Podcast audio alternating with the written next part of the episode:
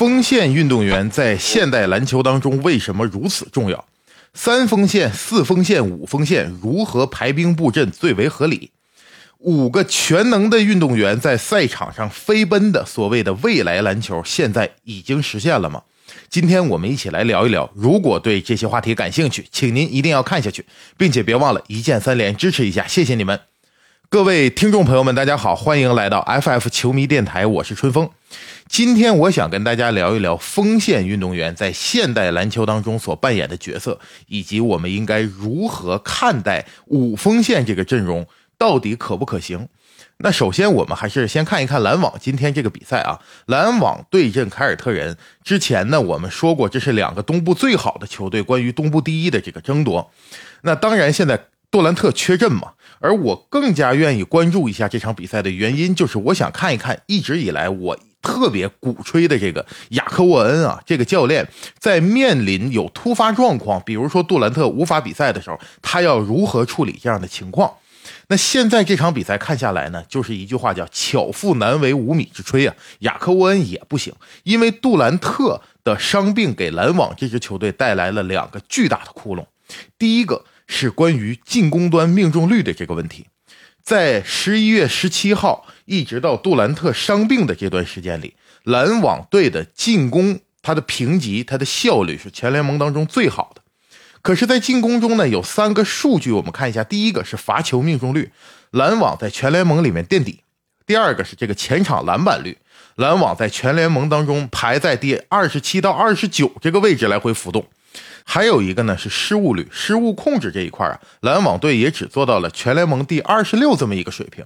这三项数据都不好，那他的进攻评级、他的进攻效率为什么能那么好呢？答案就在于他高效的这个真实命中率。他们的命中率实在是太高了，而这里边第一大功臣就是凯文杜兰特。尤其我们如果引入一个概念叫 QSQ 啊，这是一种投篮的评级，它会参考你这个篮是在什么位置投的，你是在什么情况下投的，你到底有人防守没人防守啊？甚至他还会考虑到防守人是谁，这个人防守好不好？把这些因素全部综合起来来看，那么杜兰特在这一项的指标上达到了一种空前的高度，而篮网整个球队总体来讲，他的命中率都非常高。那现在杜兰特离开了篮网，其他的球员，包括角色球员，包括像欧文，他们能否延续这样高的命中率，就成为了一个巨大的问题。那雅克沃恩应该要如何去解决？这是第一个窟窿啊。第二个窟窿是在于，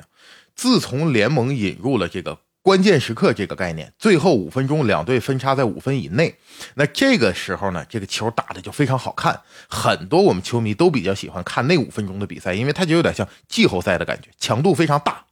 而篮网在这个赛季进入这种时刻的次数非常多，同时他们也拿下了进入关键时刻的比赛中的绝大多数。那为什么呢？就是凭借着像杜兰特、像欧文这样的球星，在关键时刻比赛打得非常焦灼的时候，能够站出来应解比赛的超级巨星的应解能力。其中，在最后五分钟，两队分差小于五分的这种情况下，凯文·杜兰特跟欧文他们两个人的使用率相加已经达到了接近百分之八十。也就是说，绝大多数的球是由他们两个处理完成的。那现在凯文·杜兰特走了，可以说一个跑步的运动员呢，你给他摘掉了一条腿，他现在剩一条腿了。这种情况下，雅克沃恩面临关键时刻，他该怎么处理，是吧？这些都是我所关注的点。那当然了，今天我们看到了凯文·杜兰特没有上，然后呢，绿军那边是布朗没有上，然后塔图姆跟这个欧文啊，属于有点菜鸡互啄了。那在角色球员这一端呢，是凯尔特人略胜一筹，所以最后还是绿军拿下了这场比赛。这一场比赛单从结果上来说，我们看不出太多的东西，因为杜兰特缺阵嘛，我们没法解读更多的东西。但我想关注的一个点是，雅克沃恩要用谁来顶替杜兰特的位置，而杜兰特不在的时候，他要摆出一种什么样的阵容？我不知道大家有没有注意到啊，在开赛的前几场比赛当中，纳什在执教这个篮网的时候啊，他会大量的使用米尔斯，包括塞斯库里。因为他认为呢，场上一定要特别好的空间。现代篮球嘛，都得能投三分啊，给欧文也好，给杜兰特也好，包括西蒙斯啊，拉开更好的空间。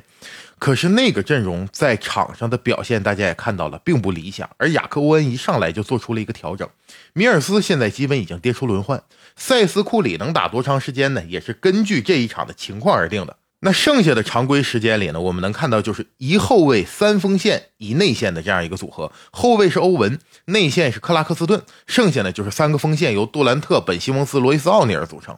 对吧？有的时候呢，像克拉克斯顿下去了，本西蒙斯自动顶到五，那么篮网队还会上谁？上渡边雄太，上 TJ 沃伦，然后还是保留一个空位，在欧文歇的时候，塞斯库里上。后卫的位置上就留一个人，大量的使用三锋线到四锋线这样一种阵容，这就使篮网整个在场上的化学反应一下有了变化，平均高度也上来了，篮板球的保护，包括在防守端各个方面都会比之前显现出来一个不一样的精神面貌。那咱们听众朋友们可能就说了，你说来说去意思就是说现在这个现代篮球锋线多就厉害呗，呃，越有锋线越厉害呗。那现在呢，快船锋线阵容是全联盟当中最豪华最多的。对吧？还有这个猛龙，猛龙也能够摆出五锋线的阵容。那为什么这两支球队现在的成绩也不上不下呢？那正好今天的节目呢，我也是整理了很多咱们的听众朋友给我发来的私信啊，其中有一些跟今天所讨论内容相关的这些问题，我在此也一并回答一下。那首先是有朋友问我说，说快船这个五锋线阵容未来能达到一个什么样的高度？它有什么样的利或弊？这样的五锋线到底可行不可行？那我们就先说这个问题啊。五锋线这个概念是非常让人产生一个误区的，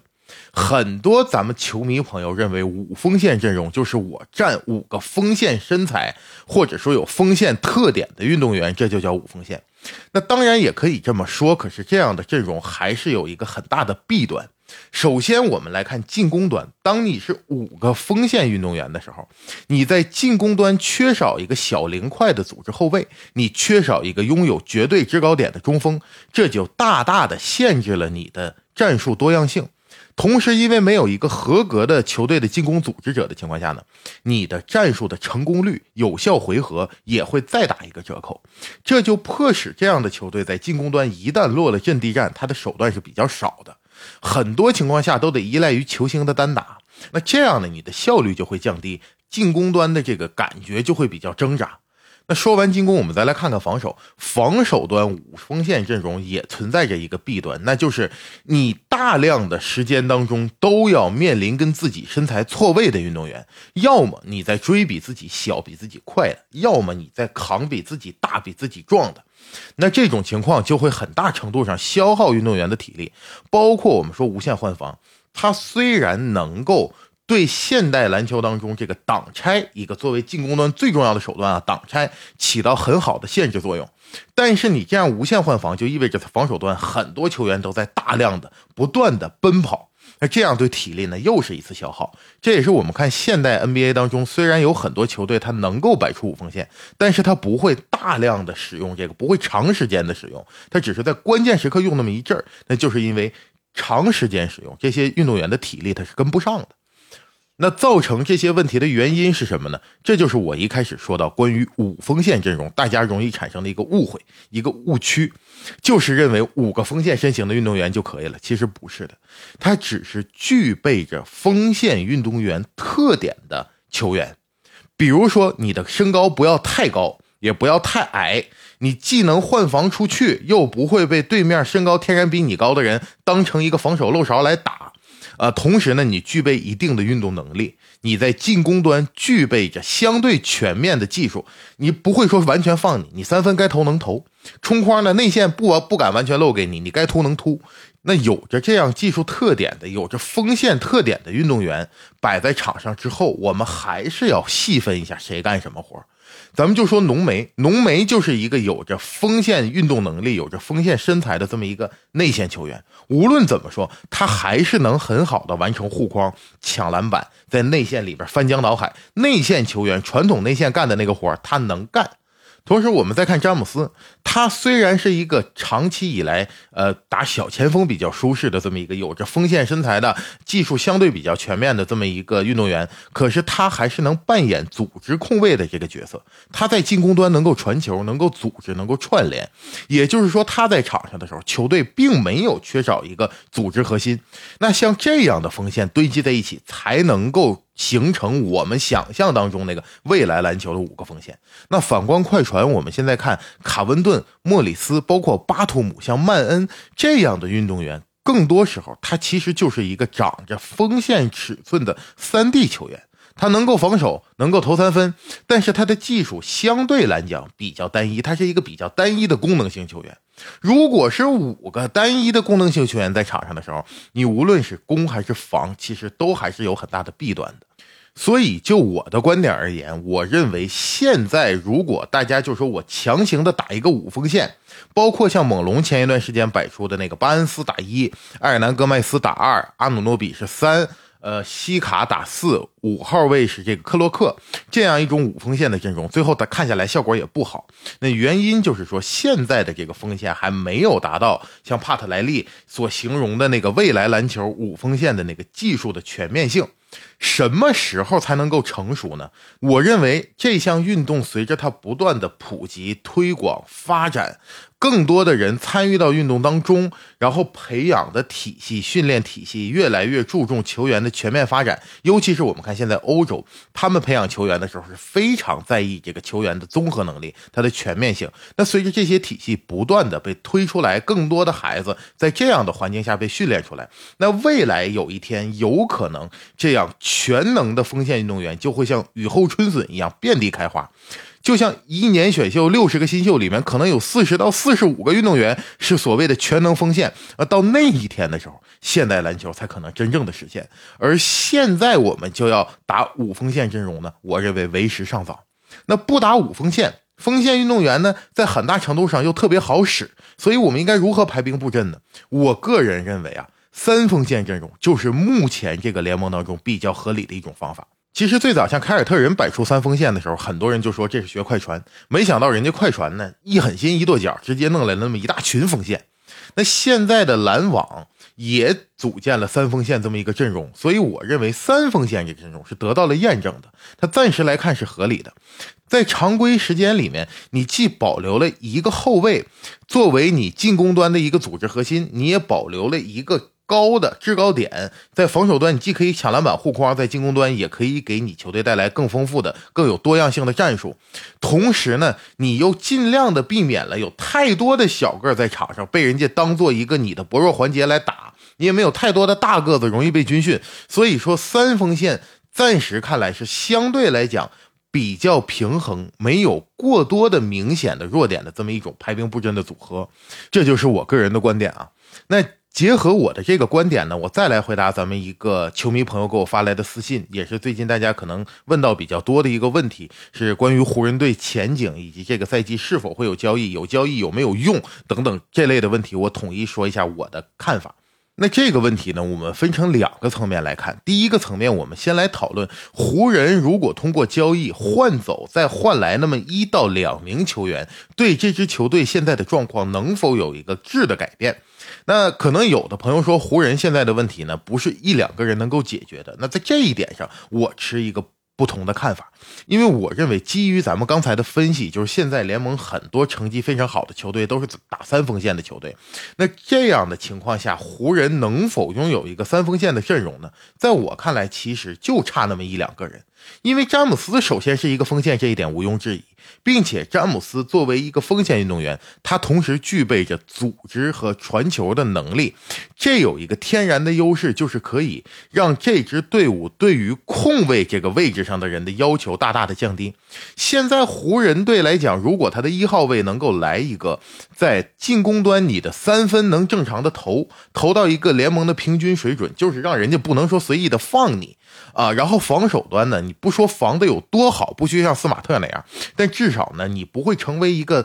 公认的防守的漏勺，一个防守弱点，让所有人去针对你。我觉得这就可以了。有这样的一个空位放在一号位，在詹姆斯在场上的时候，他作为一个组织型的锋线。那么随着浓眉不在这一段时间里，托布现在表现的也非常不错。那托马斯布莱恩特是不是可以在之后的时间里长期的出任五号位？这样呢，也能帮助浓眉分担压力，同时保证浓眉的那个伤病呀，我们就尽量不要再复发，让他身体的压力呢尽量不要那么大，让浓眉打到四号位去。而浓眉又是一个我刚才提到的具备锋线球员特点的内线球员，他呢在这一个。角色的扮演上可以说联盟中最顶级的了，所以他如果打四号位，他自己打的也舒服。那这么说下来，其实现在湖人就缺一个位置，无论是老鹰的亨特呀，还是尼克斯这雷迪什啊，再或者说是博扬啊这样的锋线运动员，如果能够来到湖人的阵中，我相信湖人整个球队的化学反应是会有一个变化的。因为他就出现了咱们说的一个后卫，一个传统的内线，三个锋线这么一个阵容嘛。如果到了关键搏命的时刻，我们也可以参考篮网那个方法，呃，把安东尼戴维斯顶到五号位去，再上一个无论是里弗斯啊、朗尼沃克啊，啊不是太矮的，类似于锋卫摇摆人这样一种球员。那这么一套阵容，在我看来，现在在联盟当中还是相当有竞争力的。我不是说如果换来一到两个人，湖人就能夺冠，但至少做出一点改变，会让球迷对现在湖人队的情况，啊，比现在要满意一些。那成绩上也会有一个变化，至少湖人队应该就能够处在一个季后赛的队伍当中了。那分析完了第一个问题，我们再来分析一下第二个问题。第二个问题就是很多朋友会说，说现在的湖人如果要交易，必然会付出首轮签。那这一点我们也很好理解，尤其是在附加赛这个机制登陆以来，有更多的球队认为自己有机会去打今年的季后赛，所以每个赛季摆烂的球队相较于之前呢就比较少了，愿意拆队、愿意大量兜售自己的球员的球队也少了。那这样就进一步的缩减了湖人在交易的时候可以去选择的交易对象。同时，我们反观湖人自己的阵容当中又没有特别优质的这个交易筹码，所以一提到交易，势必就要聊到那个二七年和二九年的首轮签。那有一个观点是说呢，詹姆斯现在已经老了，他不再是那个能够绝对是我带着队伍去冲击总冠军。现在如果我们付出了二七年、二九年的首轮签，换来了一些人，还是没有起到特别好的效果，这样就浪费了湖人队在没有詹姆斯以后的重建时期的那个重要的。筹码，那另一个观点是说呢，詹姆斯现在的表现依然是联盟当中最好的球员之一。那在这样的情况下，我们是不是应该抓住詹姆斯生涯巅峰的尾巴，给他再配一套阵容，让他试图再冲击一次冠军？这两个观点在我看来呢，说的都对，各有各的道理。因为咱们出发点不一样，是吧？我们看问题的角度不一样，所以有不一样的结论。这个很难说谁对谁错，只是说我个人的观点来说呢，我想给大家分享一个数据。就是詹姆斯在职业生涯当中啊，他所处在的球队里面总共进行的交易，无论是在骑士还是在热火还是在湖人啊，只要詹姆斯在这支球队，这个球队所做的交易全部算在一块儿，总共交易出去过十七个选秀权。这十七个选秀权选到的球员当中，只有一个人打进了全明星，那就是嘴哥维金斯，并且维金斯还是在自己职业生涯的第八年，也就是去年第一次入选全明星。那这是一个什么概率呢？十七个选秀权还得需要等八年才能等来一个全明星。那二七年、二九年的首轮签就一定能够成为湖人重建的重要资产吗？他就一定能够选到一个非常非常出色的新秀，能够带领湖人重返辉煌吗？这一点是一个很大的未知数。那我们再来看看这送出的十七个选秀权换来了谁呢？换来了克里斯波什，换来了凯文乐福，换来了安东尼戴维斯，包括像科沃尔、安托万贾米森，呃，包括像威少，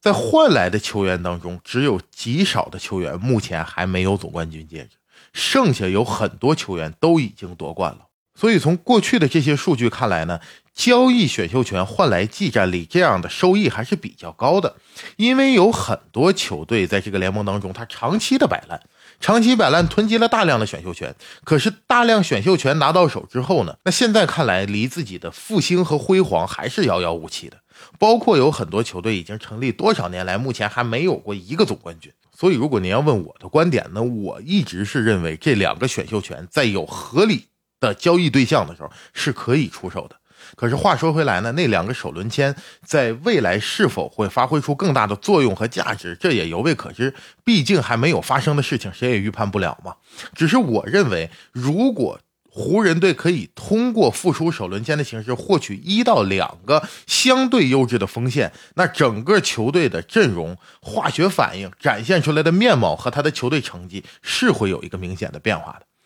那么今天呢，我们从篮网队使用三锋线这样一个阵容的变化聊起，再结合我们听众朋友发来的私信，包括一些问题，我们聊到了快船、猛龙，包括像湖人，总结下来就是我认为目前如果使用五锋线打所谓的未来篮球还有点为时尚早，但是现在使用一后卫三锋线一内线，甚至使用一后卫四锋线，在关键时刻与敌人搏命，那这样的排兵布阵，在我看来目前是最为合理的。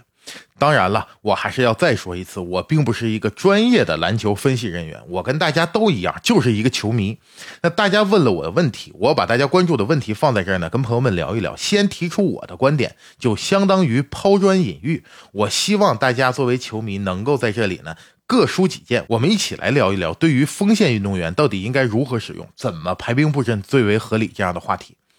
在这儿呢，我也再多说一句，还有很多朋友给我发来私信呢，包括在咱们节目当中留言，有一些问题我到现在还没有给大家回答。其实并不是我没有看到，或者说我没有在意，包括像朋友问说，太阳换了新老板。保罗的状态下滑肉眼可见，那么太阳接下来何去何从？今年能否冲出西部啊？包括说聊一聊公牛这支球队未来该怎么办？拉文这名球员未来到底会发展成什么样的级别？他很喜欢拉文，这些问题其实我都记在心里。但为什么我没有坐在节目当中跟大家聊呢？就是我认为，虽然我并不是专业人士，可是既然您问我了，我还是想呢。做到有理有据的给您分析出来一些有价值的信息，否则您在这听二十多分钟不也是浪费大家时间吗？所以现在我认为还没有过多的可以总结出来的、可以跟大家来聊的有意思的内容。那暂时呢，我就把这个话题先搁置下来。未来有机会的时候，我会跟大家一起来聊这些大家关注的问题的。好的，那今天这期节目呢，就跟大家聊到这里，下期节目我们不见不散。